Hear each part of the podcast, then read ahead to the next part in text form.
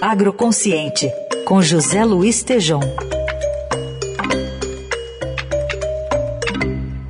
E nesse mundo em guerra, né, da Rússia contra a Ucrânia, o Tejon continua falando diretamente da França.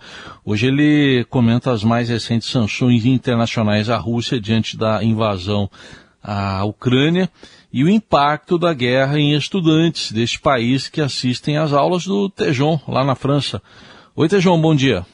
Bonjour, Carol, Heisen, ouvintes, direto aqui da França para vocês.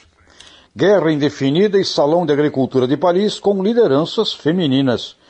O Salão de Agricultura de Paris apresenta neste ano uma excelente novidade.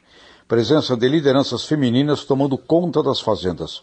Acontecimento igual ao que vemos no Brasil, onde em outubro teremos o Congresso Nacional das Mulheres do Agro.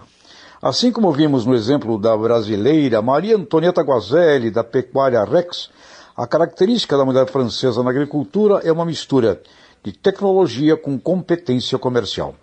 Violaine Rostamp, 35 anos, encarna essa nova geração de produtoras rurais, trabalhando em condições de igualdade com os homens. Marca regional, terroir, um mundo cheio de bio, em todos os sentidos, bioinsumos, bioecologia e muito em função da guerra Rússia-Ucrânia, revelando a dependência energética da Europa. No Salão de Agricultura de Paris também se fala agora na produção de biogás e biometano pelos produtores rurais. Enquanto a agricultura é show em Paris, os traumas da guerra seguem. A gigante dos transportes marítimos Maersk, por exemplo, decidiu não ir mais aos portos russos significa um colapso na logística de idas e vindas à Rússia, o que inclui o nosso fertilizante. Precisaremos criar alternativas, eliminar desperdícios, criatividade, com bioinsumos, soluções de granulações encapsuladas de adubo, além de atitudes emergenciais e de crise com relação a insumos, importação de trigo, aumento da produção agrícola do país. É vital para a segurança nacional. A China mandou um recado que não acha nada positivo Guerra Fria.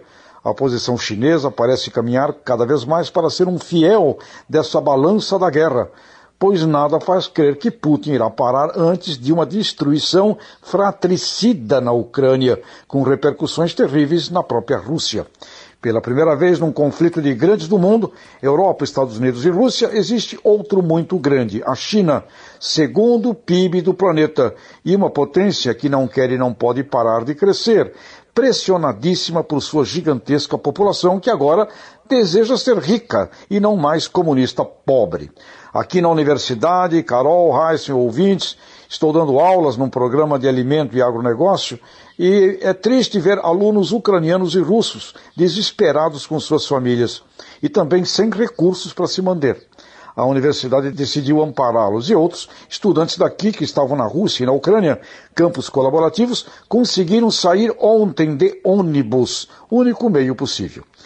Que a guerra termine e que o Brasil se reúna em todos os ministérios com a sociedade civil e façamos um plano estratégico urgente, pelo menos no complexo agroindustrial brasileiro. Dobrar a produção de tamanho será vital e fundamental e podemos sim fazer. O revoar Eldorado, Brasil, até a próxima. Tá aí José Luiz Tejon, que participa segundas, quartas e sextas do Jornal Eldorado.